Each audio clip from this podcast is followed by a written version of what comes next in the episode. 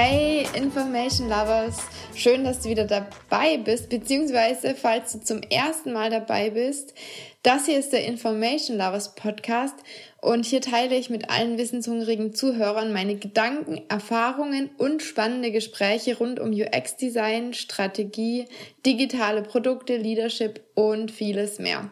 Und in der heutigen Folge spreche ich mit einer absolut faszinierenden Powerfrau, nämlich mit Raffaela Rhein, die ich in Berlin gesucht, gesucht, besucht habe. Raffaela ist Gründerin von Career Foundry, Europas führendem Anbieter für Online-Schulungen in UX-Design, UI-Design, Web- und Mobile Development und vor Career Foundry war Raffaela Investmentstrategin bei BlackRock in London, leitete bei Rocket Internet den Launch von drei E-Commerce-Firmen in Südostasien und gründete die Beratungsagentur Sartorian Partners, wo sie Firmen wie zum Beispiel Etsy oder Axel Springer beraten hat. Und wenn du mich fragst, ist es deswegen auch nicht sehr überraschend, dass sie von Forbes zu Europas Top 50 Women in Tech 2018 ernannt wurde. Aber trotzdem extrem er erwähnenswert, wenn du mich fragst. Also wirklich eine krasse Leistung. In unserem Gespräch widmen Raffaela und ich uns dem Thema Organizational Design. Und ich würde sagen, die einmalige Gelegenheit von Raffaela zu erfahren, wie jeder, also im Prinzip auch du, zur Gestaltung eines erfolgreichen Unternehmens beitragen kann, sollte man nicht verpassen. Deswegen spanne ich dich jetzt auch nicht länger auf die Folter und wir steigen direkt in das Gespräch ein. Viel Spaß! Wir, wir hatten ja vorher schon überlegt, oder ich hatte dich ja gefragt, was, was für Themen dich gerade irgendwie begeistern oder worüber du Lust hättest mhm. zu sprechen. Und dann hattest du ja gleich Organizational Design mhm. unter anderem vorgeschlagen. Mhm. Gell? Ja. Das finde ich total cool. Das Thema finde ich auch mega interessant. Wie, wie, wieso ähm, hast du das gleich vorgeschlagen? Wieso ist das dir gleich in den Sinn gekommen? Beschäftigst du dich da gerade viel damit oder interessiert es dich einfach oder ist das gerade relevant für dich irgendwie? Ich beschäftige mich damit ziemlich viel. Ähm und ich glaube, ein Grund war auch dieses Jahr habe ich ja zwei relativ, ähm, ja, habe ich ziemlich viel Zeit an zwei Artikeln gesessen, äh, die dann ich ja auf LinkedIn gepostet habe das eine ging darum, wie wir, wir hatten ja versucht, eine flache Hierarchie ja. einzuführen bei Career Foundry, hat komplett äh, nicht geklappt, ist komplett gescheitert. Und ähm, ich habe dann, der Artikel hieß, wie ich mein Startup fast zerstört habe, so ungefähr. Ja, also so wirklich ja. Äh, bewusst provokativ äh, ja. betitelt. Und ähm, das kam dann ja wirklich äh, in, dann danach im Manager-Magazin und in der Süddeutschen und im Handelsblatt Ach, noch krass, raus. Das habe ich gar nicht ja, Also das ist richtig so in Deutschland rumgegangen und ich habe ich halt gemerkt, so okay, das ähm, bewegt eben viele und eben auch mal nicht nur auf diese Weise so, oh, ähm, eben New Work, alles super duper, jetzt machen wir hier alle Tischtennisplatte und so, ja. sondern da steckt eben viel, viel mehr dahinter als, als nur die Buzzwords und ähm, wenige Leute sagen, sagen auch mal, was nicht klappt oder worauf ja. man wirklich achten muss. Ja. Die meisten sind so diese selbsternannten New Work Gurus, haben aber nie eine Firma gegründet, mhm. haben nie wirklich versucht, mhm. das zu implementieren. Ja. Und ich glaube, das ist einfach ähm, ein wichtiges Thema für Unternehmen, vor allem in Deutschland, weil wir eben wirklich digitalisieren müssen, dringend. Ja. Und ähm,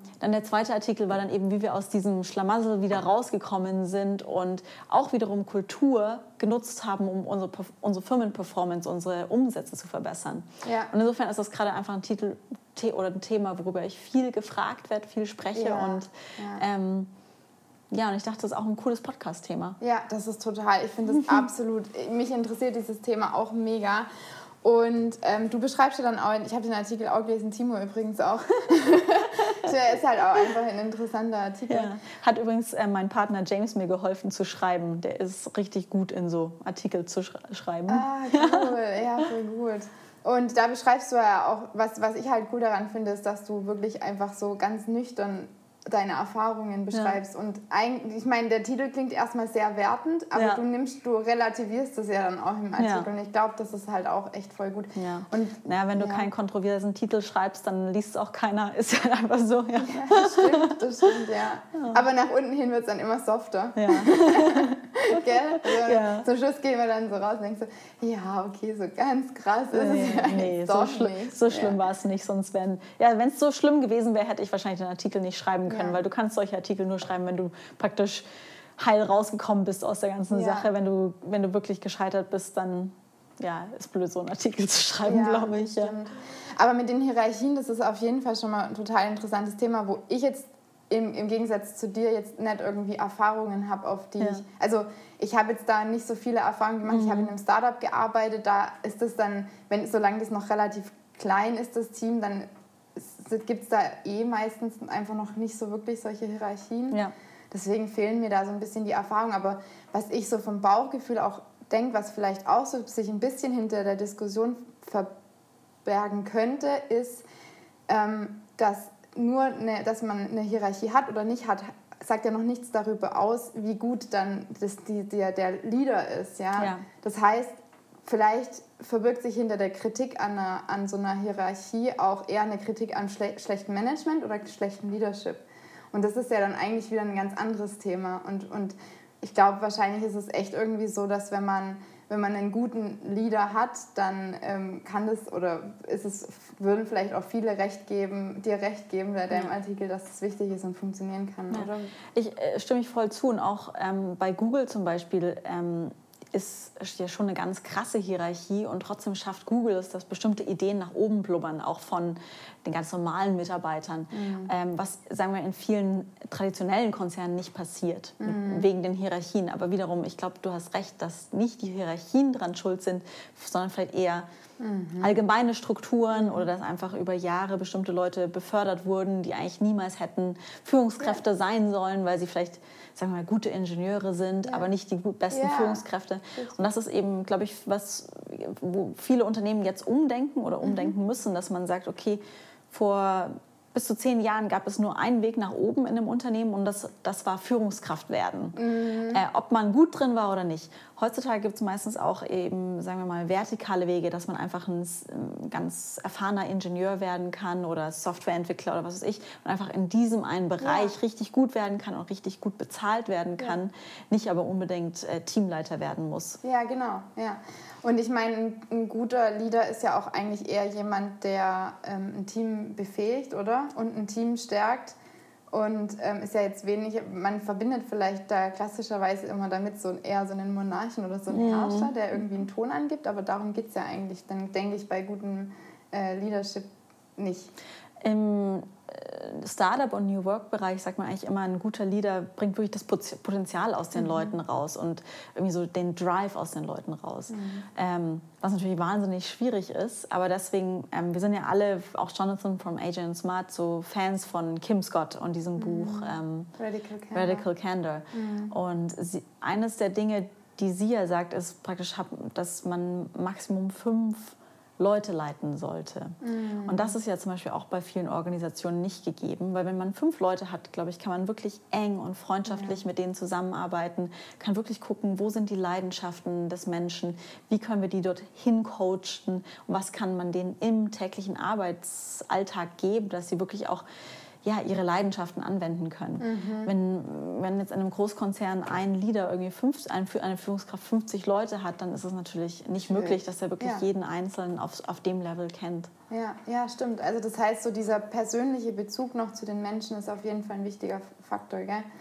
Ich fand es auch gestern interessant bei einem Talk, der hat... Ähm, da wurde so eine Metapher benutzt von einem Baum, also dass so ein Lieder eigentlich ist wie, wie ein Baum und, oder die Wurzeln und die Äste und ähm, eben das Team sind die Früchte mhm. und die, die, Aufgabe des Leaders ist eben Halt zu geben und die Früchte Richtung Sonne zu pushen, mhm. damit sie eben genug Energie bekommen und irgendwie den, die Früchte mit Nutrition, mhm. mit Nahrung, Nahrung genau, Nährstoffen. Äh, Nährstoffen zu versorgen.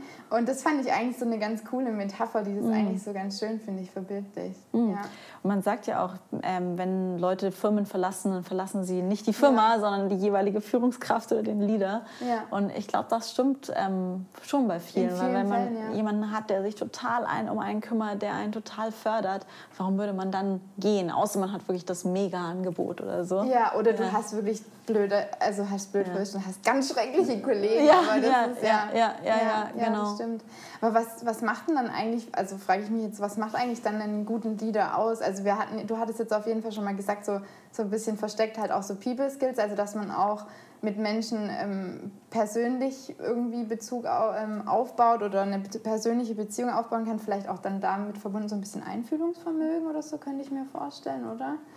Ich glaube, viel Neugier, würde ich sagen, ist eigentlich so ja. das Ausschlaggebende. Ich glaube, Neugier für die Leute, mit denen man zusammenarbeitet, wirklich rauszufinden, was, was sie im Leben treibt. Ja. Ich glaube, das ist wie UX, ja. Auch, ja. auch Mitarbeiterführung muss man eigentlich wissen, was will der User, ja. wie kann ich ihm das geben, ja. Ja, ja also genau. wie, wie, wie alles im Leben eigentlich. Das ist voll witzig, dass du Neugier sagst, weil ich, ich hatte nämlich mit, mit Jonathan gesprochen über Number One Career Advice Aha. und wir sind nur, was heißt nur, wir sind zu seiner Antwort gekommen, aber dann für meine gab es keinen Platz mehr. Und mein, mein Begriff, der mir eingefallen ist, ist auch Curiosity, also ja. Neugier. Mhm. Ich glaube, das ist wirklich, das ist eine, also wenn man das als Eigenschaft hat, ich glaube, das bringt einem unheimlich viel. Ja. Also nicht nur wahrscheinlich als Leader, sondern auch ja. als Angestellter. Total. Als total. Mensch.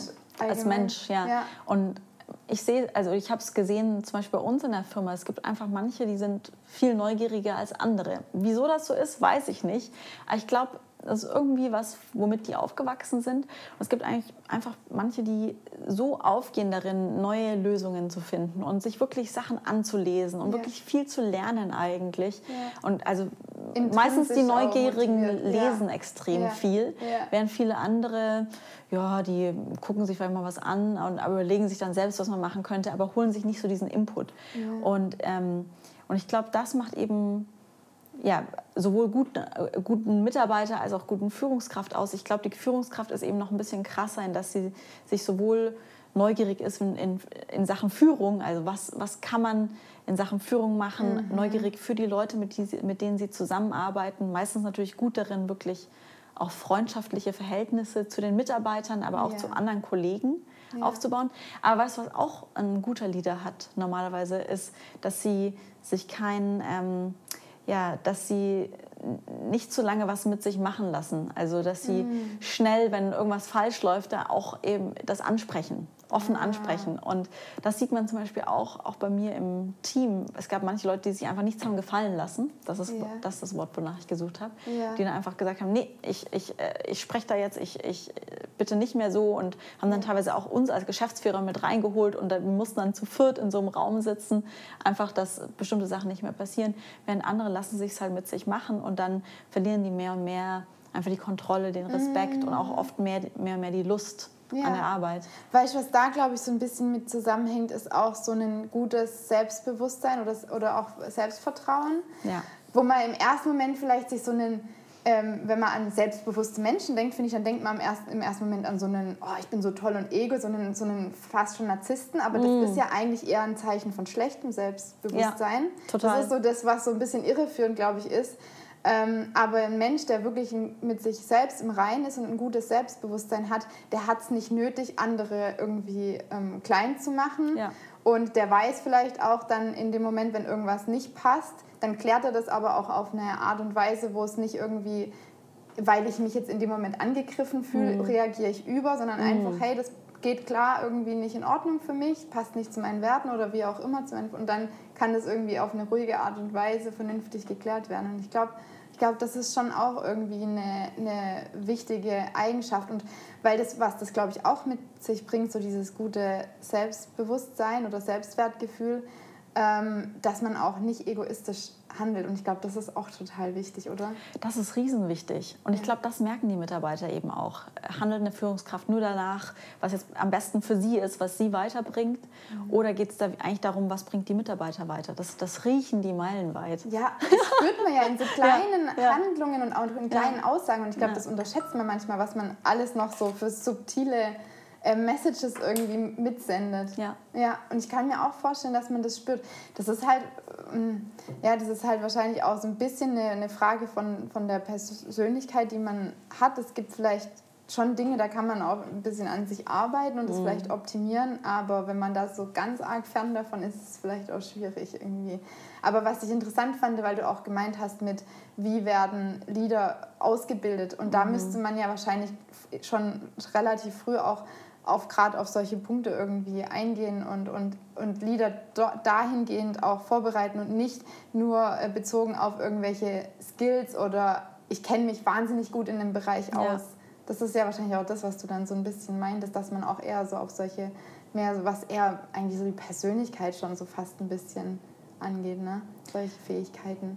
Und ich glaube, genau deswegen gehen Firmen eben davon weg, sagen wir mal, die beste Salesperson zum Head of Sales mm. zu machen. Ja. Weil, äh, sagen wir mal, jemand, der super gut in Sales ist, muss von der Persönlichkeit eigentlich so ein bisschen ego-getrieben sein. Ja, das ja. hat irgendwie, sagen wir mal, Sales an sich. Ja. Ähm, und das ist dann oft im Clash mit, mit Führungspositionen und, und irgendwie das Beste aus anderen raus, mhm. rauszuholen. Mhm. Und ähm, ich glaube, ja, da wird viel umgedacht, weil ich glaube, noch vor, ja, noch vor zehn Jahren wurden Leute einfach danach befördert, wie gut mhm. sie in ihrem Bereich performt ja. haben oder vielleicht auch einfach, wie gute Verkäufer sie waren. Mhm. Weil sagen wir mal, die mehr ego-getriebenen Leute sind vielleicht auch besser darin, sich selbst zu verkaufen, ja, als vielleicht ja, jetzt so der, sagen wir mal, der, der Schüchterne, der sich eher um die anderen kümmert, mhm. der nicht zum Chef hingeht und sagt, mhm. hast du mal gesehen, was ich hier letzten Monat schon wieder alles mhm. äh, auf die Beine gestellt habe. Ähm, und ich glaube, dass es da im, im Zuge der New World, New World of Work.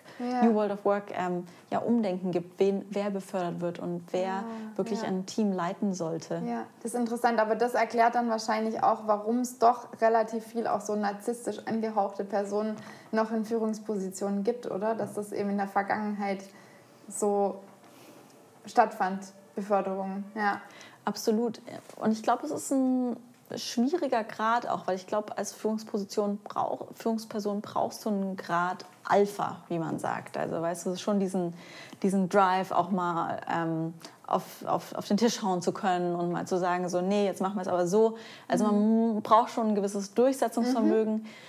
Man braucht, glaube ich, auch so eine gewisse Begeisterungsfähigkeit oder zumindest mhm. hilft das. Ja. Und das kommt oft mit, auf der negativen Seite mit ein bisschen Ego und Selbstverliebtheit und so weiter. Also das ist, glaube ich, eine spannende Mischung. Ne? Es ist ein schwierig, schwieriger Mix, die perfekte ja. Führungskraft zu finden, die sowohl begeisternd als ja. auch überzeugend, als auch ja, durchsetzungsfähig ist und zugleich irgendwie ja ähm, ja darin aufgeht, humble. andere Leute irgendwie auch groß zu machen. Ja. ja. Dass man, das finde ich halt wichtig, glaube ich, dass man Freude daran hat oder dass man sich selbst bestätigt fühlt, nicht in, seiner, in seinem eigenen Erfolg, sondern im Erfolg vom Team. Also ja. das ist das ist schon und dann trotzdem aber, dass man so eine Persönlichkeit ist, die auch mal irgendwie klare Ansagen machen ja. kann. Das klingt nach einer komplexen Mischung. Ja, deswegen gibt es riesen Fachkräftemangel, gerade im Führungskräftebereich. Es mhm. ist wirklich äh, schwierig, der Mix. Ja, das stimmt. Ja, aber interessant, das heißt, wir haben auf jeden Fall uns schon mal ziemlich intensiv damit auseinandergesetzt, was einen guten Leader ausmacht, vor allem auch im Zusammenhang mit mit Hierarchien. Ich glaube, was auch auf jeden Fall empfehlenswert ist, wer auch immer jetzt zuhört beim Podcast, dass man sich den Artikel mal durchliest, falls ein das Thema ähm, Hierarchien interessiert. Was sagst du zum Beispiel, das würde mich mal total interessieren, weil du ja Erfahrung hast. äh, was sagst du, wie geht man denn damit um, wenn man jetzt, also gerade zum Beispiel auch als Leader, wenn man jemanden im Team hat, der extrem negativ ist, also der ja. irgendwie, sagen wir mal, alles immer schlecht redet. Mhm oder, weil ich hatte das nämlich auch mit mhm. Jonathan und es kam auch in dem Talk vor, deswegen interessiert mich das, wie du das siehst, ähm, der vielleicht, weiß ich nicht, vielleicht auch, es gibt ja so Menschen, die sind einfach eher pessimistisch. Ja. Die sehen irgendwie in allem immer das Negative und dann gibt es so andere, Timo ist mein Beispiel, immer der sieht immer in allem, alles ist positiv, so, das schon fast abnormal ist. Wie geht man mit so jemandem um? Hast du damit Erfahrungen? Absolut, ja. ja? Ich glaube, ähm, die meisten Führungs... Also ich glaube, es ist eine Situation, die sehr häufig vorkommt, leider. Es sollte eigentlich nicht so sein, kommt aber, glaube ich, sehr häufig vor. Mhm. Ähm, ich glaube, zuallererst würde ich immer das Gespräch suchen. Ja. Das ist ja auch laut Radical Candor der, der Weg. Ähm, man, bestimmte Performance-Sachen äh, sollten nie als Überraschung für Mitarbeiter kommen. Ja. Also immer erst das Gespräch suchen äh, und versuchen zu besprechen, warum das nicht gut ist, wie die andere Person sich verändern kann, vielleicht auch Erwartungen klarstellen. Ja. Also zum Beispiel zu sagen, wenn du was nicht gut findest, dann kannst du es sagen, aber dann bring wenigstens noch einen Vorschlag, wie man es besser, besser machen könnte. Ja. Weil ich glaube, es ist sehr einfach, immer nur zu sagen, oh, ist doof, oh, wird eh nicht mhm. klappen, äh, immer nur negativ. Aber die konstruktive Vorschläge, wie es besser gemacht werden könnte, das ist schwierig. Ja. Oder dann auch mal zu sagen, nee, weißt du was, ich finde das nicht gut, jetzt nehme ich selbst in die Hand und mache das besser oder so. Ja. Also ich glaube, so könnte man das, glaube ich, ganz gut formulieren. Und ähm, zum Beispiel, wir hatten es ein paar Mal, wo dann so ein Gespräch auch wirklich ähm, die Person komplett zum Umdenken gebracht hat. Echt? Ach cool. Ja, dass die Person gemerkt hat, so, oh, weil, weil, oft denken Leute, jeglicher Beitrag ist ein guter Beitrag. Ah, und auch ein ja. äh, praktisch so ein nörgelnder Beitrag hilft dem ganzen Team, ja, die ja. Risiken zu sehen. Was weiß ich.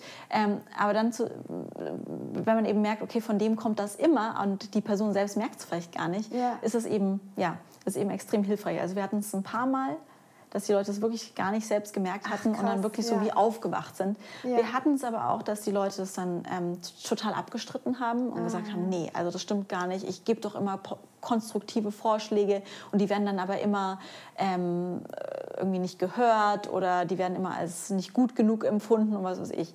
Mhm. Dann hat man ein Problem. Also mhm. generell wenn man konstruktives Feedback jemandem gibt und die Person es absolut nicht annimmt und mhm. äh, nicht versteht. Ja. Ich glaube, dann kommt man zu dem Punkt, wo man sagt, okay, ähm, das ist ganz klar von uns das Feedback, das wir von, was von, wir von dir erwarten. Mhm. Wir reden in sechs Wochen oder drei Monaten nochmal. Noch ja. Und dann macht man wieder ein Check-in und guckt, ob sich es gebessert ja. hat. Und wenn dann das Problem wieder besteht, ja. und weiterhin besteht. Und zum Beispiel, wir hatten wirklich jetzt bis zuletzt bei Career Foundry so einen, ähm, so einen Punkt mit jemandem, mhm. die einfach das Feedback, das wir gegeben haben, absolut nicht angenommen hat. Mhm. Und dann muss man, glaube ich, überlegen, ob man sich trennen muss. Ja, ja. Aber das ist interessant, weil da kommt auch wieder total gut raus, was du vorhin auch meintest mit ähm, auch irgendwie sich in Leute einfühlen können. Ja. Also auch, dass man da dann die richtigen Worte findet, ja. dass eben nicht die Person auf Abwehrhaltung sofort geht. Das heißt, wenn du jetzt natürlich da als mhm. Chef auf die Person zugehst und mit lauter Anschuldigungen kommen würdest, mhm. weil du von mir aus da kein Feingefühl dafür hast, mhm. dann ist ja irgendwo klar, dass dann die Person erstmal total alles abschmettert, ja? ja? weil sie sich ja angegriffen fühlt.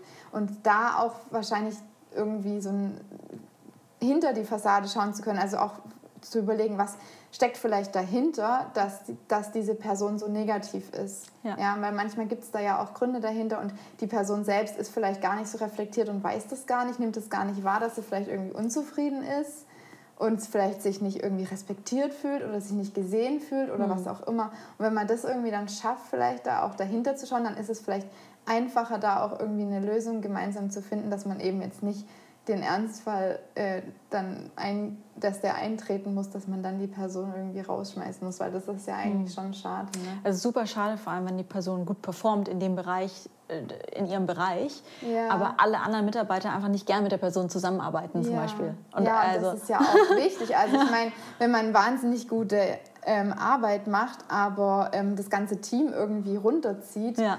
das ist ja...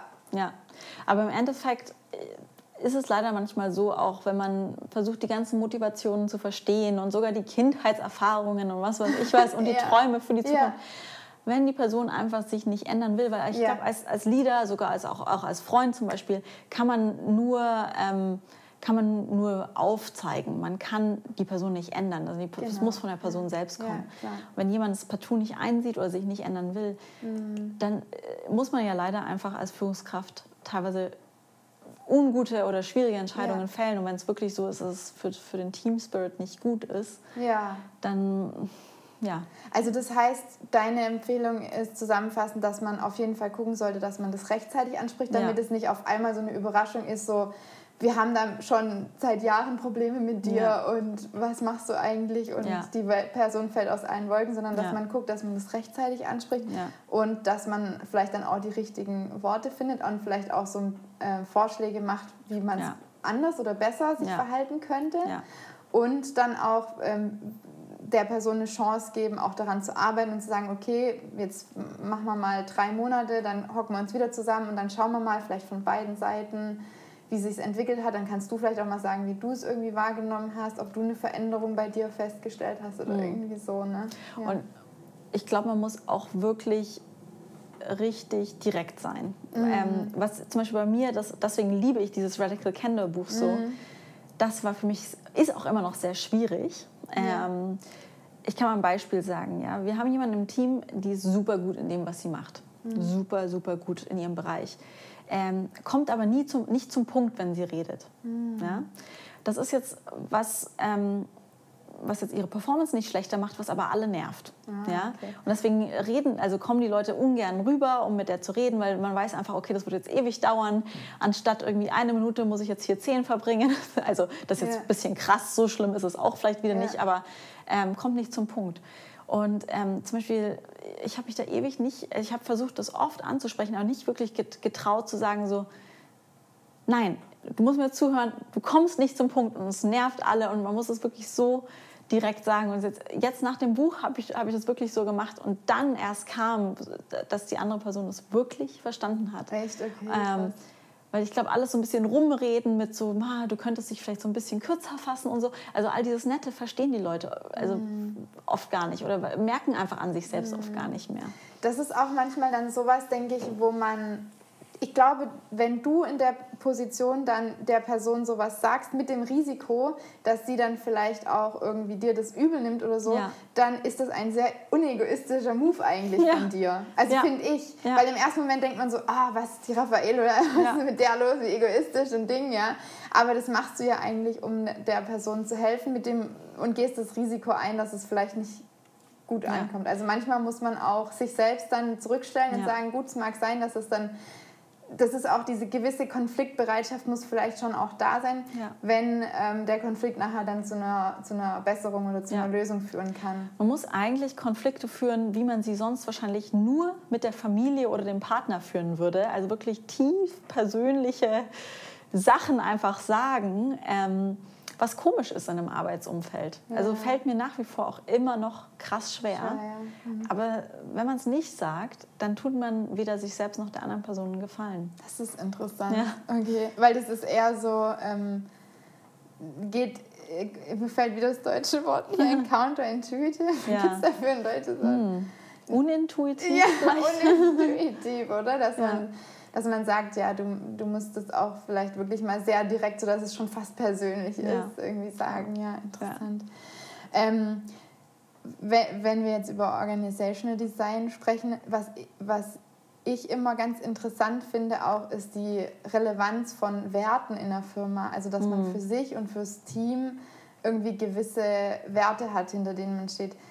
Wie schätzt du das ein oder war das für euch irgendwie ein Thema? Habt ihr da mal irgendwann was darüber gesprochen oder weil jetzt ich habe damit noch keine Erfahrung, das ist so eher was, was so aus meinem Bauch heraus, was sich für mich richtig anfühlt, dass man sowas mal irgendwie als Team vielleicht definiert mhm. oder festhält oder mhm. Okay, ich werde jetzt was Kontroverses sagen. Also ich glaube nicht an Unternehmenswerte. Oh, mhm. okay. Mhm. Ähm, auch durch Erfahrung. Das kommt wieder von der Podcast. ja. Oder für deinen nächsten Artikel. Ja. Okay, erklär das ähm, bitte. Also wir natürlich als, als Startup wollten alles richtig machen. Wir haben auch uns hingesetzt, glaube ich, für zwei Tage oder irgendwie so, haben, haben uns die Werte überlegt fürs Unternehmen, die uns wichtig waren. Mhm. Unsere Werte waren dann äh, Joy, also Freude, Impact, äh, was so viel hieß wie, also wir wollen eben wirklich einen Impact machen, also wir wollen unseren Stempel auf die Welt setzen, wir wollen wirklich Menschen zu, einem, zu einer drastischen Ver Lebensveränderung helfen und ähm, Experimental Mindset, was so mhm. viel ist wie ja, also Versuch, also, also einfach Sachen zu versuchen. Ja. Ähm, genau, so drei Werte. Ja. Und ähm, wir haben dann wirklich versucht, irgendwie nicht nur Poster aufzuhängen, sondern wirklich zu überlegen, wie können wir diese Werte ins Unternehmen bringen, dass sie wirklich gelebt werden. Was habt ihr da zum Beispiel gemacht? Ähm, also was ja, war also, da auf den Postern dann? Ja, also nicht nur Postern, sondern wir haben wirklich dann mit den Mitarbeitern und äh, uns zusammen dann Workshops gemacht, regelmäßig, wie, okay, leben wir diese Werte, was für Prozesse können wir einsetzen oder einbringen, um die Werte zu, zu leben, mhm. was kann jeder Einzelne machen. Die Mitarbeiter haben da alle immer auch sehr gerne mitgemacht, fanden das ganz toll. Ähm, bloß am Ende des Tages hat eigentlich niemand so wirklich... Ähm, ja, hat dann doch wirklich niemand die Werte gelebt. Das war halt wieder einfach so, wirklich so ganz Standard. 0815, so ein Poster an der Wand. Das ähm. heißt aber, ihr habt den, den Begriff nicht einfach nur als Begriff stehen lassen, sondern ja. ihr habt schon auch geguckt, wie macht man das greifbar. Also, dass, ja. die, dass sich da auch jeder was drunter vorstellen kann, was es ja. dann praktisch auch bedeuten kann. Das genau. habt, den Schritt habt, die Transformation habt ihr schon wir, gemacht. Wir haben es versucht, sagen wir mal so, und es hat aber trotzdem nichts gebracht. Ja, Und was wir jetzt dieses Jahr gemacht haben, was glaube ich besser ist, ist, mhm. ähm, wir haben uns überlegt, was ist uns fürs Unternehmen wichtig mhm. Für die Zukunft, ähm, was das jeder Einzelne bringt. Mhm. Und sind dann auch, glaube ich, auf vier Bereiche gekommen, kann ich auch gleich sagen. Aber auf jeden Fall haben wir das wirklich diese vier Bereiche in die in die Ziele und in die KPIs eines jeden Mitarbeiters reingebracht. Das heißt, jetzt wird jeder einzelne Mitarbeiter an diesen Zielen gemessen. Und eins davon ist zum Beispiel UX. Wir mhm. wollen eben eine der besten UX-Firmen der Welt werden. Mhm. Und wenn nicht jeder einzelne Mitarbeiter gut in UX ist, mhm. dann, ähm, dann werden wir das niemals schaffen. Okay. Ja? ja. Ähm, und jetzt ist eben, anstatt jetzt das auf dem Poster zu schreiben, UX ist eines unserer Firmenleitwerte, jetzt macht das jeder, ja. weil dann passiert es nicht. Haben wir es jetzt wirklich ins, ins KPI, also in, in, das, in die Zielvorgabe eines mhm. jeden Mitarbeiters reinge, reingebracht. Mhm. Und dann ähm, muss wirklich deren, deren Vorgesetzter jedes Quartal der, oder ich, nee, alle sechs Monate hat, gibt es Mitarbeitergespräche und sagt dann, okay, in UX bist du einfach nicht gut genug oder bist du super, bist einer der Besten im ganzen Team, mhm. gemessen an dem und dem oder was weiß ich. Mhm. Und ähm, ich glaube praktisch, man muss es wirklich in die Ziele eines jeden Mitarbeiters rein. Also ich kann jetzt nochmal sagen, was genau wir haben. Wir haben eben genau so eine gewisse Ownership. Also mhm. wir wollen, dass, dass jeder im Team das, den Bereich, den er macht, wirklich ähm, voll owned, also dass, dass er wirklich mhm. alles voll voran, selbst vorantreibt, sich mhm. selbst überlegt, wie kann ich meinen Bereich besser machen, mhm. Bücher liest, Artikel ja. liest, also wirklich, dass diese, Neu also praktisch mit einer Neugierde an seinen ja. Bereich rangeht. Und das ist zum Beispiel ziemlich einfach messbar, ja. weil man kann sehen, wer sind die Leute, die neue Ideen reinbringen, Wo, woher bringen, kommen diese Ideen. Das natürlich Ganz ernsthaft. Und das ist nicht ohne, ohne Kampf runter, äh, runtergegangen. Also die Leute, Mitarbeiter haben nicht gesagt, ach, was für eine wunderbare Idee. Jetzt müssen wir alle hier uns am Wochenende noch ähm, was anlesen und ständig drüber nachdenken mhm. und so. Aber es also, ist auch was, was natürlich nicht nur Folgen für den Mitarbeiter hat, sondern auch für, für, ja. für Manage, fürs Management oder ja. Leadership. Ne? Ja. ja. also es war ein ganz schöner Kampf, das reinzubringen. Oder dann zum Beispiel, es gibt natürlich Leute, sagen wir, die jetzt, äh, also ein gutes Beispiel ist Customer Service, die haben so viel zu tun in ihrem täglichen Arbeit, weil so viele Fragen reinkommen und die sind eh mhm. schon überstretched. Wie sollen diese Leute sich jetzt auch noch was anlesen, um, um ihren Bereich besser zu machen und so? Also da gab es riesen Debatten. Mm. Im Endeffekt haben wir hier aber einfach ein Machtwort gesprochen und gesagt, okay. das ist, was wir fürs Unternehmen wollen. Ja. Und ähm, wir, wir, glauben einfach, dass die Zukunft da in, in Neugierde steckt, in, in Leuten, die wirklich sich ja, Gedanken über ihren Bereich machen, weil sonst mhm. hast du eben eine Hierarchie, wo nur das Management sich Gedanken macht. Und das ist jetzt ein KPI von jedem. Mhm. Und jeder kann sich jetzt eben überlegen, was er dazu beitragen kann. Und das heißt jetzt auch nicht, dass jeder jetzt pro Woche ein Buch lesen muss oder so, ja, ja. ganz und gar nicht. Ja. Also da eben mal zu überlegen, okay, hier der eine Bereich klappt gerade wirklich nicht gut. Warum sind wir alle so überstretched? Was gibt es hier für Möglichkeiten, um sich dann da mal einzulesen ja. über einen Zeitraum von Wochen, Monaten, was weiß ich. Also so. Also das ist eine. Das Zweite, was damit zu tun hat, ist ähm, eben Selbstentwicklung. Mhm. Das ist bei uns, wir sind ja auch eine Bildungsorganisation, also Career Foundry, für die, die es nicht wissen, ähm, ist, äh, macht Online-Kurse für hauptsächlich Karrierewechsler, für Leute, die eine, eine Karriere im Startup-Bereich, digitalen Bereich lernen wollen. Und wir machen dann Kurse in UX, UI, Webentwicklung mhm. in sechs Monaten. Und ähm, diese Kurse sind wirklich unser Produkt. Und die Leute kriegen, kommen alle in Jobs. Insofern ist wirklich Bildung unser Produkt. Mhm. Und wir haben gesagt, okay, wenn wir gut in Bildung sein wollen, müssten wir eigentlich auch alle selbst gut an Bildung sein. Ja, ja also praktisch uns selbst weiterbilden. Ja. Äh, Stichwort Lifelong Learning. Und insofern ist das auch ein KPI jetzt von allen. Wirklich diese eigene Weiterbildung. Wo, wiederum, also es, es gibt keine genaue Vorgabe, wie viel jemand genau lernen muss. Ähm, ich glaube, was uns wichtiger ist, ist wirklich dieser Impact. Also das, was die Leute, weil es gibt vielleicht Leute, die, die lesen 50 Bücher und nehmen aber aus keinem einzigen was mit, mm. was sie wirklich am Arbeitsplatz brauchen können. Es, mhm. dann ist mir lieber, dass einer vielleicht nur ein halbes Buch li ja. liest ja. oder nur eine Seite und aus der einen Seite nimmt der wirklich was mit, was, was positiv verändert. Das ist interessant, weil ja. jetzt ist mir gerade wieder eingefallen, welche Frage mir Timo vorher gesagt hat, die ich rein sneaken soll und die ich dich fragen soll, weil er ähm, sich nämlich auch so ein, so ein bisschen fragt, wie, weil ihm ist das auch wichtig, da, er will das auch ermöglichen, den mhm. Mitarbeitern, dass sie sich weiterbilden können. Und jetzt hat er sich halt noch gefragt, aber wie kriegt man das auch hin, dass sie das dann auch nutzen, diese Chance, die man ihnen geben will. Weil jetzt für mich zum Beispiel ist es so, ich, mir war, es war das jetzt auch ganz wichtig für, für eine Festanstellung, mhm. ob ich die überhaupt in Erwägung ziehe, war, ob ich mich da weiterbilden kann, weil das ist für ja. mich halt einfach wichtig. Ich will wachsen. Mhm. Das heißt, wenn, wenn Timo das mich fragt, dann sage ich, hä, wieso solltest du jemanden davon überzeugen müssen? Das will mhm. doch jeder. Ja. ja. Also die Chance will doch jeder nutzen. Aber scheinbar ist es trotzdem nicht, deiner Erfahrung nach ja offensichtlich auch nicht so, dass jeder Angestellte auch sagt, ja geil, jetzt kann ich ja. Bücher lesen und jetzt kann ich mich weiterbilden. Deswegen die Frage, Du, und deine Antwort ist jetzt quasi, ihr habt einfach knallhart gesagt, das ist ein ähm, Performance Indicator an, anhand, oder das ist halt ein Indicator anhand dessen wir die Performance auch dann messen und sagen, ja. macht er sich gut oder macht er sich ja. nicht gut. Ja, ja. einfach so knallhart einfach festlegen. Genau, wir haben es einfach festgelegt.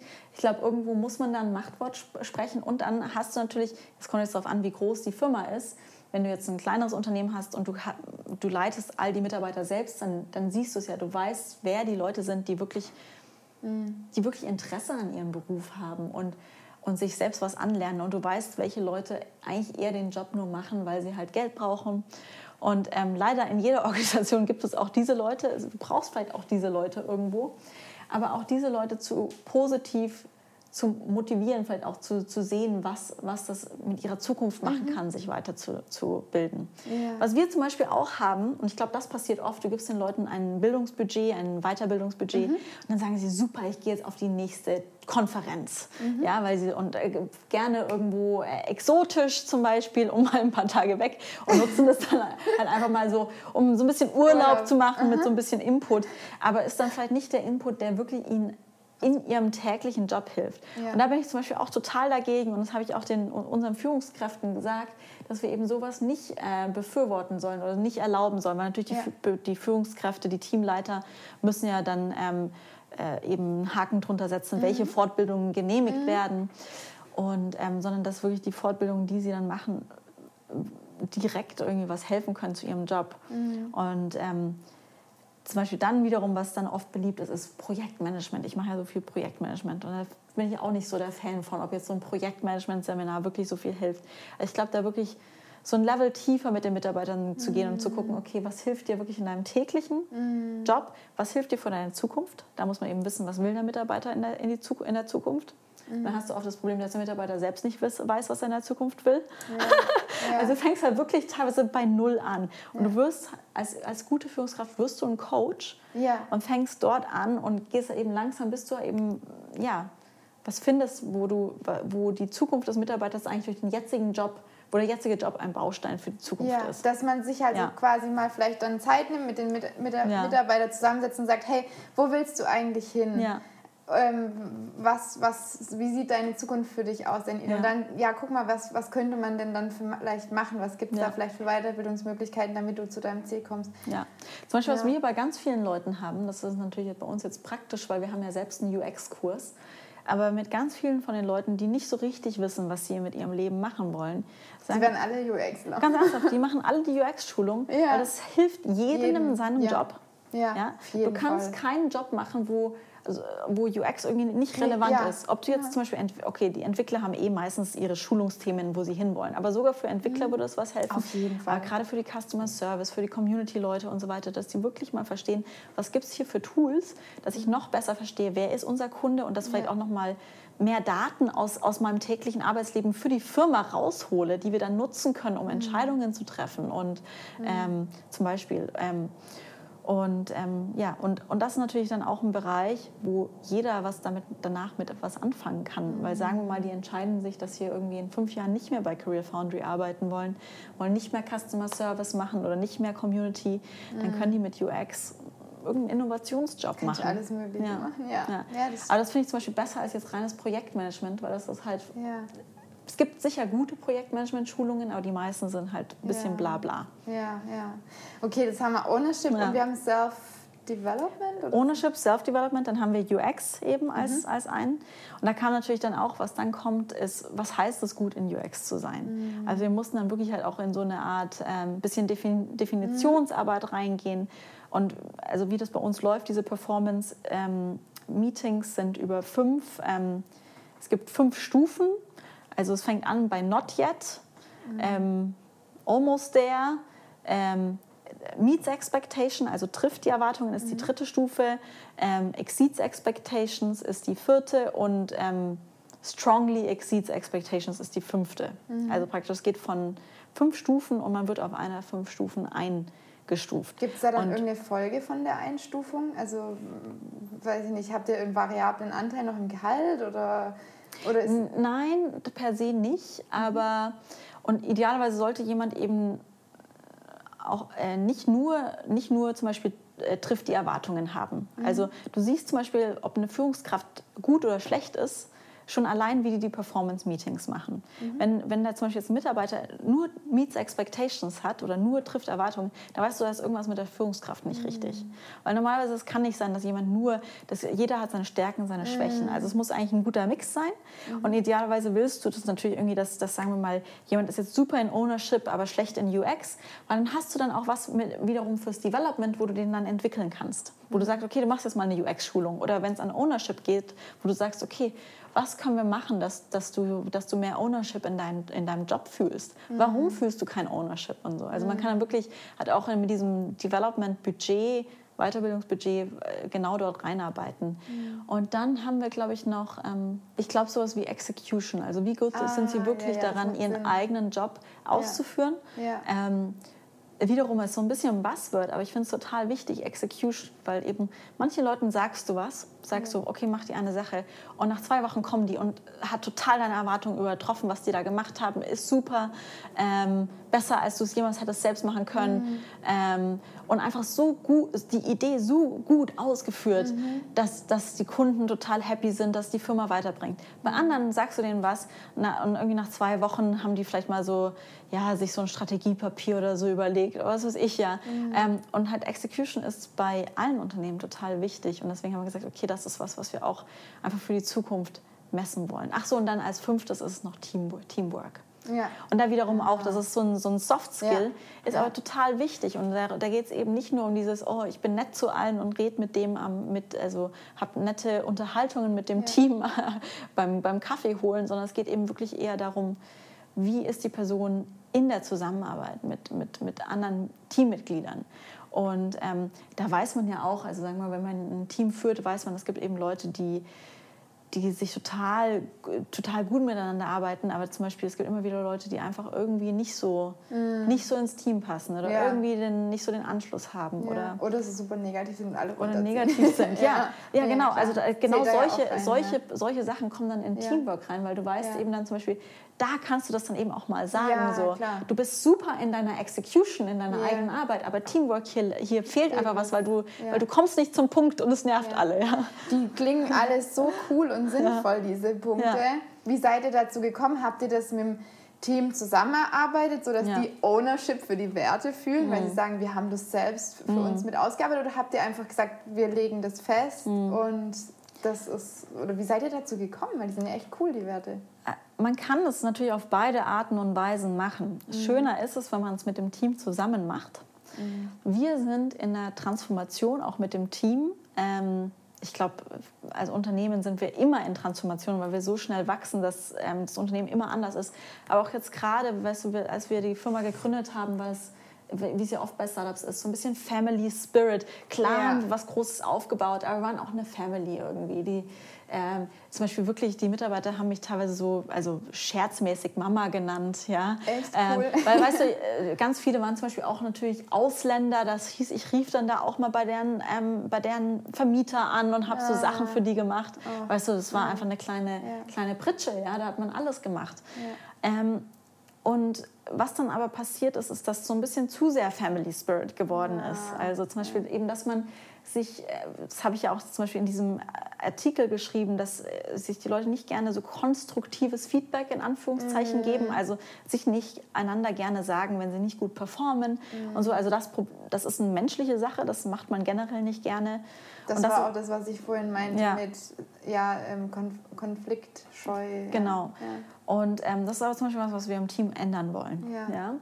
Und ähm, es gibt eben so ein paar Sachen, die einfach so gewachsen sind, die wir mhm. ändern wollen. Mhm. Und in, wir nennen das so die Analogie von der Familie zum Sportsteam. Also wir wollen von der Familie zum, zum, cool. wirklich zum Sportteam werden. Weil natürlich ein Sportteam ist eher so, sagen wir mal, noch mal mehr Performance getrieben als eine Familie. Eine Familie liebt sich sowieso. Ja, ja, aber trotzdem arbeiten sie an einem ja. gemeinsamen Ziel ja. und wollen zusammen gewinnen ja. nicht alleine. Ja. Aber hier, wir wollen jetzt von Familie zu Sportsteam. Und cool. insofern haben wir uns diese Sachen, die uns wichtig sind für die Zukunft überlegt als mhm. Geschäftsführer und haben das dann dem Team vorgestellt. Mhm. Ähm, was dann, wie gesagt, nicht ohne Kampf angenommen wurde. Insofern wäre es wahrscheinlich eigentlich schöner gewesen, das zusammen zu, zu rauszukitzeln. Ja. Und ähm, das wäre wahrscheinlich, ehrlich gesagt, äh, jetzt so rückblickend die bessere ja. Art und Weise gewesen. Ja. Aber wir, war, wir haben da irgendwie, teilweise denkt man da gar nicht so dran. Wir wollten eben uns überlegen, wie kommen wir jetzt von, einem, von, von eben dieser Familie zum Sportteam, was ist uns wichtig? Und dann, wie kommen wir dahin, wie, wie setzen wir jetzt die KPIs? Ja. Ähm, insofern mein Rat ist, vielleicht erstmal sich selbst als Gründer überlegen, was man will ja. und dann aber mit dem Team in ein Gespräch gehen und so tun, als hätte ja, man sich genau. noch nicht überlegt. Ja, das, das, klingt jetzt blöd, das darf man eigentlich gar nicht im Podcast sagen, ja. aber das wäre jetzt auch so mein Bauchgefühl. Ja. Dann versuchen, genau die Punkte rauszukitzeln, so wie, genau. wie ich das ja eigentlich auch immer in meinen Workshops oder auch bei jedem Vortrag immer versucht, ich mache es auch mit meinen Studenten, inzwischen ja. versuche ich ihnen gar nichts mehr zu sagen, sondern ja. immer die Antworten rauszukitzeln. Ja. Das kriegt man ja irgendwie hin. Ich glaube, das muss man üben. Und es hilft natürlich auch, wenn man weiß, wo, welche Antworten man dann eigentlich will. Genau. Vielleicht wird man auch eines Besseres belehrt im Prozess. Genau. Also ich glaube, man sollte schon dann auch, wenn man im Prozess geht mit dem Team, sollte man schon auch offen sein, dass da vielleicht noch was Besseres bei rauskommt, als man sich selbst Oder ewig lang lenken. So. Aber überleg doch noch. genau. Fällt dir nicht so ein Wort ein, was mit O anfängt? Ja, ja, genau. ja cool. Aber das heißt, ähm, würdest du das dann nicht unter ähm, Unternehmenswerte oder Teamwerte ähm, sehen? Oder würdest du das unter irgendwas in einer anderen Kategorie sehen? Weil du vorhin sagtest, du hältst jetzt nichts davon von Unternehmenswerte oder, mhm. oder wie? Ja, ich glaube eben, dass nicht alle dieser Dinge, die ich jetzt genannt habe, Werte sind. Also ja, zum Beispiel okay.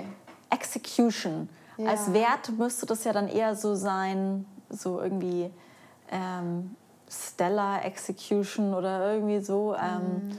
Also müsste es auf jeden Fall dann nochmal ein anderes Wort dran klatschen, glaube ich. Ja, ja. Oder auch zum Beispiel UX als Wert allein steht irgendwie nicht. Also müsste dann eher so sein, wie, wie, wie Customer Focus als Wert. Ja, oder so. ah, ja, okay. Klar, also klar könnte man auch so machen. Ja. Ähm, aber normalerweise ist es eben schon, also ich kenne sonst keine, also ich kenne keine Firma, die ihre Mitarbeiter an ihren Werten misst. Mhm. Und zwar wirklich halt so misst, dass es dann in potenzielle Beförderungen, potenzielle Gehaltsveränderungen mhm. und Verbesserungen reingeht. Und deswegen würde ich würde ich nicht sagen, dass es Werte sind, sondern dass es wirklich Firmenziele sind. Ja, okay. Ja, ja. ja. Und habt, wie lange ähm, wie, wie lang habt ihr damit jetzt schon gearbeitet? Habt ihr da schon irgendwie Erfahrungen, Ergebnisse mhm. oder so sehen können? Also wir haben es erst diesen Sommer eingeführt. Ah, Insofern okay. ist es jetzt noch ein bisschen frisch. Ja. Ähm, also ich würde eher sagen, wir sind noch im Prozess, ja. aber ich habe da ein sehr, sehr gutes Gefühl dabei. Ja. Oh, das würde mich immer mhm. interessieren, was dabei rauskommt, mhm. weil das klingt total cool. Ich finde, also wenn du da dran bleibst, solltest du darüber auch noch einen Artikel schreiben. Ja, das ist eigentlich Weil ich glaube, das Idee. ist, ich glaube, da könnten viele von profitieren. Oder Timo sagst du auch, gell? Timo nickt. Ja. ein bisschen ja. wird man dich schon hören. Ja, nee, oder gut. Ja, ja, also das ist eigentlich eine gute Idee, da nochmal so einen Deep Dive zu machen. Ich glaube, da, aber normalerweise muss man da eben leider bei solchen Themen so ein Jahr warten, bis ja. man da wirklich mal ein Fazit ziehen genau. kann. Ja, aber ja. du kannst es ja im Hinterkopf behalten, ja. weil ich ja. könnte mir vorstellen, dass das für viele interessant ist. Und ich habe das Gefühl, dir würde da auch so ein kontroverser Titel einfallen. Ja, ja. ich glaube nicht an Unternehmenswerte. ja, genau. Doch, aber echt, das könnte gut kommen. Immer die Raffaella mit ihren Titeln ja. Ist aber auch wirklich so, ich habe ja dann nochmal diesen ähm, Follow-up-Artikel geschrieben, wie wir dann zum Beispiel aus diesem flachen Hierarchie-Schlamassel wieder rausgekommen sind. Mhm. Und es war eigentlich noch viel krasser, dass wir, ähm, also es ging der Firma wirklich schlecht am Ende dieser flachen Hierarchie und wir sind dann wirklich innerhalb von sechs Monaten profitabel geworden ja, und haben seitdem krass, wirklich genau. Rekordzahlen geschrieben. Und der, der hatte aber nicht so ein... Ähm, der Artikel hatte jetzt nicht so einen kontroversen Titel mhm. und ist deswegen auch, ich meine, haben immer noch ein paar Leute gelesen, aber nicht, nicht halb so, nicht halb so mhm. ähm, gut angekommen am Markt schade wie der andere. Ja, ja, ist wirklich schade. Es ist so, so ja. funktionieren wir ja. Menschen halt, ne? Ja. ja. Insofern hätte ich da eigentlich noch mal mehr Zeit auf den Titel verwenden ich sollen. Ich glaube, du musst Jonathan fragen. Ja? Der, ja. Ich glaube, der kann sowas der auch ist richtig gut. gut ja. der ist richtig gut. Ich kann das ja gar nicht, mich darfst du nicht fragen. Ja. Für hier haben wir jetzt ja einen. Ach so, ja, ja stimmt, eventuell. Mhm. Ja. Sag mal, ähm, wie, wie habt ihr das dann jetzt in eurem Fall, also vorher, die, wie ihr das festgehalten hattet, da habt ihr Poster ausprobiert zum Beispiel und ihr habt auch versucht, das irgendwie reinzubringen über Workshops. Wie habt ihr mhm. das jetzt bei der Version 2.0, die du jetzt nicht als Unternehmenswerte betiteln würdest, aber wie habt ja. ihr das festgehalten? Also hier haben wir wirklich, ähm, wir hatten auch davor schon äh, einfach so Performance-Reviews mit den Mitarbeitern, also so mhm. das klassische Performance-Gespräch, was eigentlich die Mitarbeiter ja immer total ungern machen, ähm, alle sechs Monate bei uns. Aber es ist natürlich auch wichtig, ähm, dass man wirklich so ein Check-in hat, wie war die Performance über die letzten sechs Monate, wo steht vielleicht der Mitarbeiter für die nächste Beförderung, was muss vielleicht noch getan werden für die nächste Beförderung. Das finden die Mitarbeiter dann ja doch immer ganz gut, dass da vielleicht mal eine Beförderung in Aussicht steht. Mhm. Ähm, und äh, wir hatten auch davor schon praktisch wirklich ein Dokument, was die, durch das die Teamleiter dann mit den Mitarbeitern durchgehen, wo mhm. sie sagen, okay, dieser Teil war letztes Quartal so und so, ähm, dieser Punkt war so und so. Und äh, wirklich dieses Dokument haben wir jetzt einfach ausgetauscht mit dem mhm. neuen Dokument, wo eben drin steht ähm, Ownership, Execution, äh, ähm, Team Skills, UX und dann noch Selbst, also Weiterbildung. Ja. Also wirklich nur noch diese fünf Punkte. Davor waren es wirklich auch mal so zehn oder 15 mm. Punkte, auch noch viel mehr. Mm. Jetzt haben wir es halt runtergedrillt auf nur diese fünf Punkte ähm, mit, dann, mit dann eben wirklich dieser Skala von 1 bis 5 und da gehen die Teamleads dann durch mhm. mit den Mitarbeitern und können dann eben Vorschläge machen zu ja, Verbesserungen, Weiterentwicklung, können das dann eben auch mit den Mitarbeitern besprechen. Und so ist es eigentlich, glaube ich, schließt sich der Kreis ganz schön, dass da eben auch wirklich was gemacht wird und dass es da wirklich eigentlich auch Konsequenzen gibt, wenn man zum Beispiel einen Punkt einfach auch nicht kann oder nicht, mhm. nicht gut macht oder nicht machen will. Gibt es eigentlich dann so etwas ähnliches auch für die Führungsposition? Also das ja, klar. Ja. Genau dasselbe. Also das bei uns, okay. Wir sind ja jetzt auch keine Riesenfirma, also wir sind gerade 40 Leute. Ja. Und ähm, also praktisch die Führungskräfte haben das Gleiche, bloß die haben halt noch ein, ein, ein Thema oder einen Punkt mehr und der ist eben Führung. Mhm. Ja. Mhm. Und ähm, zum Thema Führung holen wir uns dann natürlich, bevor wir in die Performance-Gespräche mit den Führungskräften reingehen, holen wir uns dann zum Beispiel da Feedback von ihren von den Leuten, die sie ah, führen. Ja, cool. Ja. Ah, voll gut. Ja. Ähm, pass mal auf, ich guck mal, ich habe mir nämlich Notizen gemacht. Ah, gut, das kam jetzt schon so ein bisschen vielleicht raus. Ähm, ich habe mich noch gefragt, wie schafft man es, dass sich Mitarbeiter irgendwie zugehörig fühlen? Also, dass sie, wahrscheinlich ist das dieser Punkt, was ihr mit Ownership irgendwie mhm. auch wollt, ne? Ähm, wie, wie, wie erreicht man das? Ja, es ist leicht anders. Also es gibt zum Beispiel viele Leute, die sich bei uns in der Firma total zugehörig fühlen. Mhm. Wir haben ja auch ein sehr emotionales Produkt, helfen Leuten, ihre Karriere zu wechseln, helfen Leuten zu besseren Zukunftsperspektiven. Und da gibt es, glaube ich, fast niemanden, der sich damit nicht identifizieren kann, der nie in einer Situation in seinem Leben war, wo er dachte, so, oh mein Gott, was mache ich mit meinem Leben oder was mache ich als nächstes oder so. Mhm. Ähm, insofern ist es sehr, äh, zum Beispiel zu dem Thema, was wir machen, fühlen sich alle zugehörig. Ähm, mit Ownership meinen wir eher wirklich halt so wirklich das Ownership des, des, des, des Alltags, das, was, mm. was der Mensch täglich, tagtäglich macht. Ja. Okay, aber wie kriegt man das hin, dass Leute sich zugehörig zum Firmenthema fühlen? Ähm, das, da bin ich wahrscheinlich schwer, äh, die, die falsche zu fragen, mhm. weil bei uns eben war das immer relativ einfach. Einfach, ja. Weil, weil eben emotionales Thema. Ja, ja, klar. Natürlich. Wie man das jetzt macht. Und ich spreche ja auch viel mit Leuten, die jetzt irgendwie, sagen wir mal, eine Glaserei haben, ja. ähm, wo einfach wirklich Gläser geblasen werden, wie man da es schafft, die Leute zu, zu begeistern ja. für, für das Thema der Firma. Vielleicht einfach, was ich mir jetzt gerade überlege, ist, dass man die Leute irgendwie stärker einbezieht, auch in wenn man auch darüber, äh, wenn man, wenn es auch darum geht, wohin entwickelt sich die Firma weiter ja. oder also auch in Themen, die vielleicht jetzt über den kleinen Bereich hinausgehen, die die Person eigentlich abdeckt. Mhm. So, das habe ich mir jetzt gerade überlegt, aber deswegen habe ich auch gemeint mit, mit Ownership. Das ist ja eigentlich ja. das, was ihr ja eh wollt von den Mitarbeitern, dass die ja. auch mitdenken und dass sie sich mit einbringen und sich weiterentwickeln. Ja. ja. Ähm, ja, also ich glaube, es gibt wirklich auf jeden Fall äh, Themen, die schwieriger sind als andere. Also zum Beispiel äh, dieses Jahr habe ich auch einen Workshop gehabt zu dem Thema Organizational Design und Vision mit einem cool. großen deutschen Stahlkonzern. Ja? ja? Und da sagen die so, okay, Startups sagen immer, du musst über die Vision motivieren und so, aber wie mhm. können wir denn jetzt das Thema Stahl als Vision verarbeiten oder was weiß ich? Mhm. Und, ähm, und ich glaube, dass es in jedem Bereich aber was gibt, was visionär sein kann. Und wenn es darum geht, mir zu überlegen, okay, vielleicht wie kann man das Thema Stahl, also wie kann, wie kann man zum Beispiel der ähm, umweltfreundlichste, das umweltfreundlichste Stahlunternehmen ähm, der Welt werden mhm. oder ähm, das digitalste Stahlunternehmen der Welt. Oder ja. Ähm, ich glaube, da gibt es viele Themen, wo, wo vielleicht auch Mitarbeiter ja. Ähm, begeistert sein können, muss ich dann eben bloß, ja, es ist, aber eben, ich glaube, eine Vision ist nie so eine Zwei-Sekunden-Arbeit. Das ist eben meistens wirklich viel, viel mhm. Arbeit, sich wirklich zu überlegen, okay, wofür steht man als Konzern und ja. wie nimmt man dann da alle mit für in die Zukunft? Vielleicht kann man sich da ja auch wirklich dann schon überlegen, wenn man eh noch, wenn man eh an dem Punkt ist, wo man sich überlegt, was ist eigentlich so unsere Vision, dass man bei diesem Überlegen auch möglichst das Team, falls es realisierbar ist, mhm. mit einbezieht. Ja. Ja, gerade wie das, was wir vorhin hatten mit den Werten. Natürlich ist es vielleicht besser, wenn man da das Team mit einbezogen hat, weil ja. dann stehen sie auch hinter den Werten, weil das kommt ja dann von ihnen. Ja. Und vielleicht kann man auch bei, bei sowas, wenn man über die Vision des Unternehmens spricht, vielleicht kann man auch da versuchen, die Leute mit einzubeziehen. Oder zumindest, ich glaube, was halt total wichtig ist, ist, dass wenn man sowas, wenn man das dann ohne das Team festlegt, weil es irgendwie nicht mhm. anders geht, dass man möglichst früh dann äh, das Team dazu holt und mhm. sagt, hey, guckt mal, das, das ja. kam jetzt irgendwie raus, was sind eure Überlegungen dazu, hättet ihr was da hinzuzufügen oder was denkt ihr darüber irgendwie so? Ja, ja dass man dann dadurch dieses, was hatten wir, dass sich Mitarbeiter zugehörig fühlen mhm. und sich identifizieren können irgendwie auch mit der Firma. Mhm. Ich glaube, es ist auf jeden Fall eine gute Idee. Ja. Ähm, es ist, glaube ich, meistens so, ähm, wir, haben, wir machen das auch immer, dass wir nachdem wir Visionen gesetzt haben, dann vielleicht nochmal zum Beispiel, äh, weil von der Vision kommt eine Strategie. Mhm. Ja?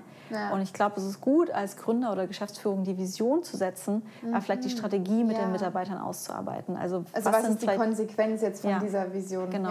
ich glaube, cool. das ist eigentlich ganz schön.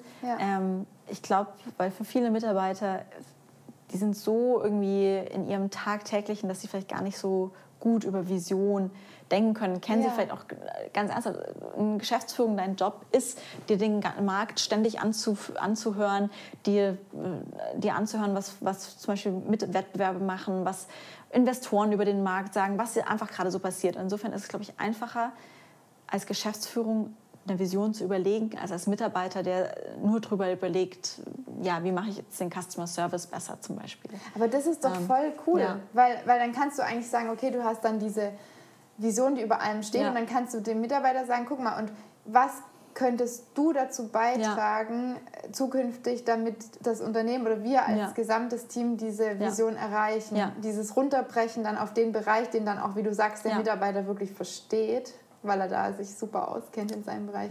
Das finde ich ein cooler. Ansatz. Ja, und ich glaube, da, da sind die Mitarbeiter auch weniger mit überfordert, weil ich glaube, mhm. wenn du mhm. sagst, das ist die Vision und dann fragst du, okay, was könnten denn jetzt so wesentliche Bausteine sein, dass wir das erreichen oder so. Ja. Und ich glaube, das, das ist eigentlich eine sehr schöne Exercise auch fürs ganze Team. Total. Mhm. Das finde ich total gut. Und das ist weil ich meine, so eine große Vision kann ja unter Umständen, je nachdem, was man für eine Persönlichkeit ist, auch überfordern. Manche mhm. Leute finden es vielleicht auch gar nicht, brauchen es gar nicht so in ja. die weite Zukunft zu denken.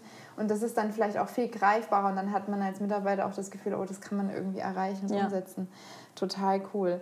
Ähm, oh, ich habe noch so viele Themen, die ich am liebsten mit dir ansprechen würde, weil ich das so toll finde, dass du so, ähm, dass du so viel Erfahrung hast. So ein paar Punkte, was, was mich total noch interessieren würde. Was denkst du, welche Rolle spielen Maßnahmen so fürs körperliche, aber auch geistige, psychische Wohlbefinden, seelische Wohlbefinden? Also was weiß ich, zum Beispiel Meditation, Yoga, dass man irgendwie einen mhm. Ausgleich hat zum Beruf.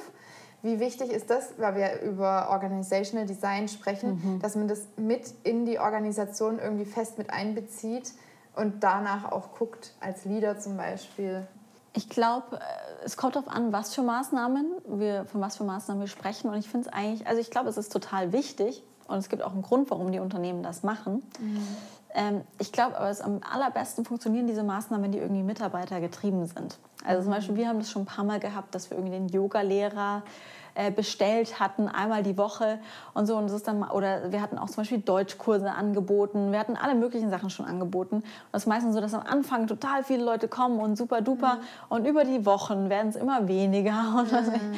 und ähm, und äh, dann fühlt es sich immer so ein bisschen schade an, weil das Unternehmen macht man was eigentlich total Schönes und irgendwie, ja, es wird dann irgendwie so ein bisschen vergessen. Ja. Insofern äh, glaube ich eigentlich, dass es gut ist, wenn Mitarbeiter sowas selbst organisieren. Ja. Ja. Ähm, natürlich zahlt das Unterne sollte das Unternehmen dafür zahlen. Ja, und vor allem auch dann dahinter stehen und dann nicht irgendwie sagen, oh Mensch, äh, das ist jetzt aber nicht cool, dass du jetzt jeden Tag von mir aus trainieren gehst. Es ist viel wichtiger, dass du irgendwie die ganze Zeit am Schreibtisch sitzt, sondern dass man auch irgendwie da als Unternehmen auch zeigt, hey, wir wissen, dass das wichtig ist mhm. und ihr habt die Freiheit, euch um euch selbst zu kümmern ja. oder irgendwie so. Ja, ja absolut. Ja. absolut. Also das finde ich eigentlich sowieso das Beste, wenn man irgendwie, äh, sagen wir mal, eine gewisse Pauschale vielleicht geben kann oder mit gewissen Fitnessstudios zusammenarbeitet oder mit Urban Sports Club gibt es in Berlin. Das ist so ein ja. Service, mit dem man ganz viele verschiedene Sachen nutzen kann. Ja. Weil ich finde es dann zum Beispiel auch schwierig mit Meditation. Zum Beispiel könnten sich auch wieder einige auf den, auf den ähm, wie sagt man, Schlips getreten mhm. fühlen, weil sie, sie, vielleicht eine Religion haben, ja. wo wo Meditation eben nicht angewandt wird und so. Also ich finde es dann zum Beispiel schwierig, Sachen zu machen, die eben Leute auch verletzen könnte. Mhm. Oder, oder einfach, wo Leute sich ausgeschlossen fühlen ja, konnten. Ja, ja, Dasselbe ist beim Yoga, genau. weil es heißt ja dann auch immer, dass irgendwie so Yoga, da gehen dann nur die Frauen oh, hin und die Männer. Das ist dann irgendwie blöd für die Männer und so. Also ich versuche dann eher so die Sachen zu machen, die halt dann, also wo man niemanden aus, auf den Fuß tritt, ja. wo niemand sich benachteiligt ja. fühlt durch irgendwie was Gutes, was man versucht zu machen und die irgendwie eigentlich dann auch jeder mitmachen kann. Ja. Und quasi, was du ja auch noch meintest, ja. halt Möglichkeiten schaffen, dass jeder auch einfach für sich irgendwie ja. was machen kann. Ja, und deswegen finde ich es dann zum Beispiel auch wiederum gut, wenn die Mitarbeiter es organisieren, weil dann, wenn ein Mitarbeiter sagt, okay, ich meditiere jetzt irgendwie hier jeden Tag um mhm. die und die Uhrzeit, wer will mitmachen, mhm. dann ist es nicht so, dass ähm, das dann von der ganzen Firma heißt, wir sind jetzt eine Hindu-Organisation oder so, ja, ja, sondern es ist halt dann irgendwie eine Gruppe Mitarbeiter, die das, die das macht, ja wenn dann jemand anders kommt und sagt, ich mache jetzt hier Prayer Group oder, oder Christian Worship oder was weiß ich, Gospel singen, Dingen, das ist dann total fein. Ja, ja. Ah, ja, ja. Sehr gut. Okay. Ah, eine Sache muss ich dich auch auf jeden Fall noch fragen, weil das hat Timo auch gesagt. wir haben ja vorher so ein bisschen gequatscht und Timo hat auch gesagt, ah, oh, wie cool, dass du mit Raffaella mhm. quatschen kannst. Und wie, das denkt man, trojanisches Pferd, Gerhard hat da jetzt so indirekt ein paar Fragen eingeschlichen. Ja, das und, ist gut. ähm, also du hast wahrscheinlich jetzt vielleicht noch nicht so furchtbar viel Erfahrung mit Remote, ähm, aber wirst es vielleicht ja bald dann auch sammeln. Kannst du dann da überhaupt schon was dazu sagen oder bist du da einfach mutig und sagst, du willst das einfach, würdest das einfach ausprobieren? Also mit Career Foundry haben wir ja ein ganzes Sales-Team, das remote ist, muss ah, man dazu sagen. Okay. Ja, wir haben ein ganzes Team äh, von, ich glaube, fünf Leuten in, in den USA. Mhm. Insofern haben wir schon so ein bisschen Erfahrung damit, obwohl man muss natürlich sagen, die hatten es auch echt hart, weil Career Foundry war ein komplettes Team in Berlin mit mhm. fünf Leuten, die eben nicht im Team, mhm. im täglichen Office saßen. Insofern, glaube ich, war es für die echt nicht so easy oft. Mhm. Und dann waren die auch noch in einer anderen Zeitzone. Ähm, das heißt, da war, war jetzt Remote und nicht Remote gemixt. Es war gemixt. Mhm. Das ist nicht, also das war nicht so easy. Mhm. Wir haben dann natürlich versucht, zum Beispiel, wenn wir All Hands haben, oder müssen wir vielleicht hört, hört, hört Fenster kurz schließen. Du musst mitkommen. Wir machen ähm, kurz das Fenster zu. Das ist, wir haben nämlich eine Kirche hier gegenüber. ähm, auf jeden Fall, ja, also wir, wir mussten dann zum Beispiel, die, wenn wir All, Hand, All Hands gemacht haben, die zu Zeiten machen, dass ähm, alle alle eben auch, die in den USA sitzen, da einschalten konnten mhm. oder eben ähm, das Filmen, dass sich die Remotees, wie wir, wie, wie wir sie nannten, das an, anhören konnten. Ja. Ähm, und dann, ähm, aber ja, Außerdem habe ich jetzt natürlich noch nicht so viel Erfahrung damit. Mhm. Ich glaube aber, es ist einfacher, wenn man eben komplett remote beginnt. Ja, glaube ich auch. Ne? Und, alle und vor allem alle so remote sind, damit es nicht so ist, so, ah, es gibt ein Team, ja. aber ich gehöre nicht dazu. Ja. ja, ja, also das ist auf jeden Fall einfacher. Und dann kannst du eben, weil dann hast du eh alle Systeme so aufgebaut, dass es klappt. Obwohl man ja. muss sagen, bei Career Foundry waren eh auch alle Systeme eigentlich so aufgebaut, dass es remote äh, funktionierte. Also wir haben mhm. eben ein Project Management Tool, das online ist. Wir nutzen Slack für fast alle Kommunikation. Und also wir hatten schon sehr viele Tools, aber ja, mhm. und ähm, ich hoffe, also zum Beispiel mein Partner James hat davor auch in einer kompletten Remote Company gearbeitet. Ah, okay. Und ähm, das war schon ein bisschen fast so an die Surveillance, weil die hatten ein Tool genutzt, das hieß, glaube ich, FaceHub oder so.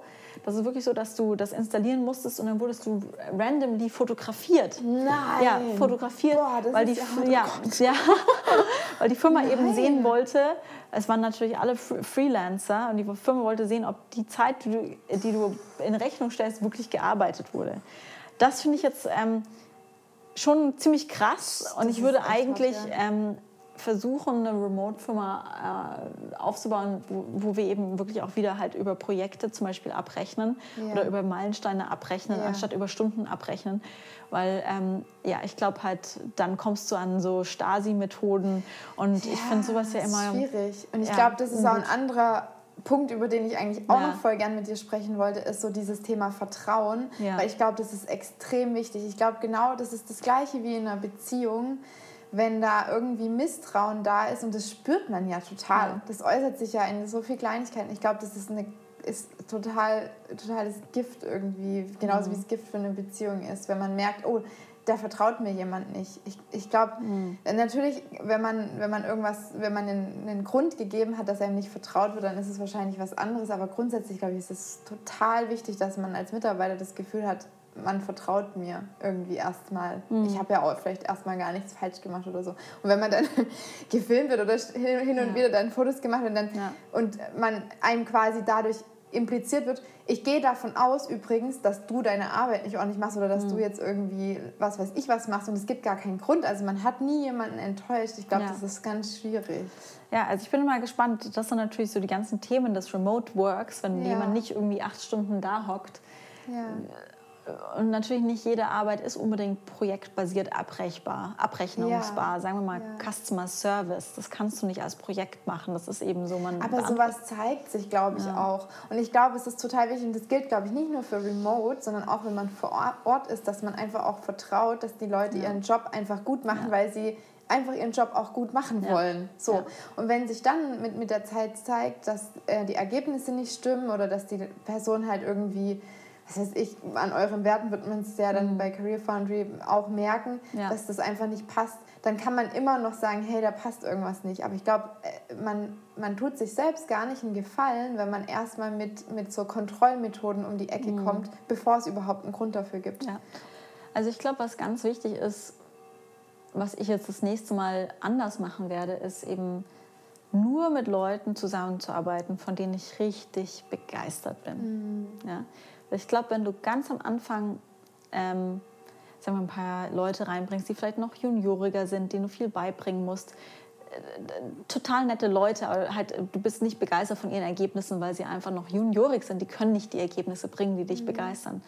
Und das, ähm, das schleicht sich dann aber in, weißt du, ohne dass du es merkst, in eine Firma ein, dass du halt irgendwie mhm. Leute hast, die, ja, die einfach viel Hilfe von dir brauchen und so weiter. Und ich glaube, jetzt in meiner nächsten Firma werde ich erstmal halt wirklich nur Spitzenleute reinbringen. Mhm.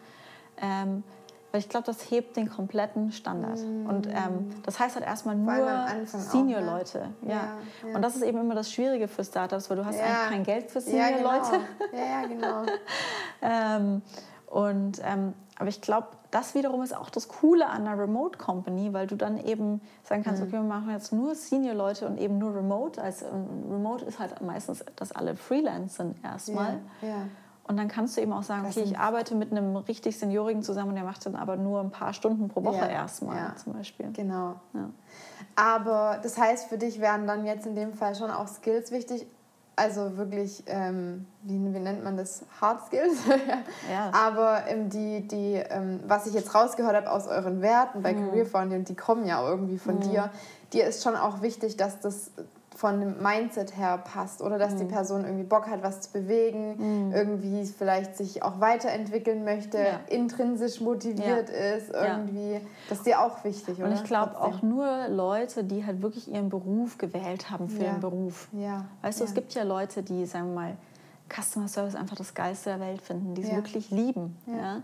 Und ähm, die einfach super gut darin sind, bestimmte Sachen zu formulieren und mit, also das Schlimmste ist ja immer diese frustrierten Kunden, aber die halt wirklich darin aufgehen, mit, mit wirklich frustrierten Kunden zu arbeiten und zu einem guten Resultat. Die zu Herausforderungen kommen. lieben dann, ja. ja. Ja. Und ich glaube, ähm, ich glaube, das ist eben total wichtig, nur Leute zu suchen, die halt wirklich in dem Bereich, den du, den du jetzt gerade einstellst oder den du brauchst, die den als Karriereweg Ja. ge ge gewählt haben, nicht als irgendwie so, ach, das ist ein Job bei einer schönen Company und das mache ich jetzt mal ein bisschen. Ja. ja. Und das ist natürlich hart für die Leute, für, also es ist eine hart, harte Ansage, glaube ich. Aber jetzt aus der Erfahrung, ähm, die ich gemacht habe, glaube ich, tut man niemandem Gefallen, ja. wenn man Leute in Jobs tut, wo die vielleicht nicht so richtig wissen, wo, wo sie reinkommen, wo die dann nicht richtig happy sind. Ja, ja, nee, finde ich gut. Finde es auch äh, eigentlich ein, ein guter Abschluss. ich habe dich, glaube ich, jetzt doch noch echt alles gefasst gefragt, was ich dir fragen wollte. Und alles andere werde ich, werde ich dich irgendwann mal sonst noch fragen. Ja. Hey, aber das war so ein cooles Gespräch. ja, fand ich auch vielen Dank. Ey, Wahnsinn. Ich glaube, da ist so viel Wert äh, drin in, in deinen Antworten. Es war jetzt doch fast so ein bisschen wie ein Interview. Ja? aber weil ich halt echt alles von aus dir rausquetschen wollte, schon fast. Das fand ich jetzt echt richtig cool. Deswegen, ähm, was ich auf jeden Fall noch zum Schluss fragen möchte, ist, wo findet man dich am besten? Also wenn man jetzt Aha. neugierig geworden ist und denkt, oh, die Raffaela, das klingt ja alles sehr spannend, Career Foundry und Mhm. ah, wo findet man dich? Ja, also am allerliebsten natürlich auf Instagram. Ähm, ich bin ja totaler Instagram-Fan, wie du weißt. Ja. Ähm, und ansonsten LinkedIn Mhm. bin ich auch relativ aktiv. Ja, Und äh, auf Instagram Raffaela, Raffaela rein und dann Ja. findet man dich. Genau. Und Medium äh, hast, machst du wie, wie ja Medium habe ich auch, aber Instagram ist eigentlich besser, also bin ich aktiver. Ja, da bist du sehr aktiv, das kann Mhm. ich bestätigen. Voll cool. Sehr schön, dann vielen Dank für das Gespräch. Danke und dir. Ich drücke jetzt mal auf Stopp und hoffe, alles hat funktioniert. Wow, was für eine tolle Frau, oder?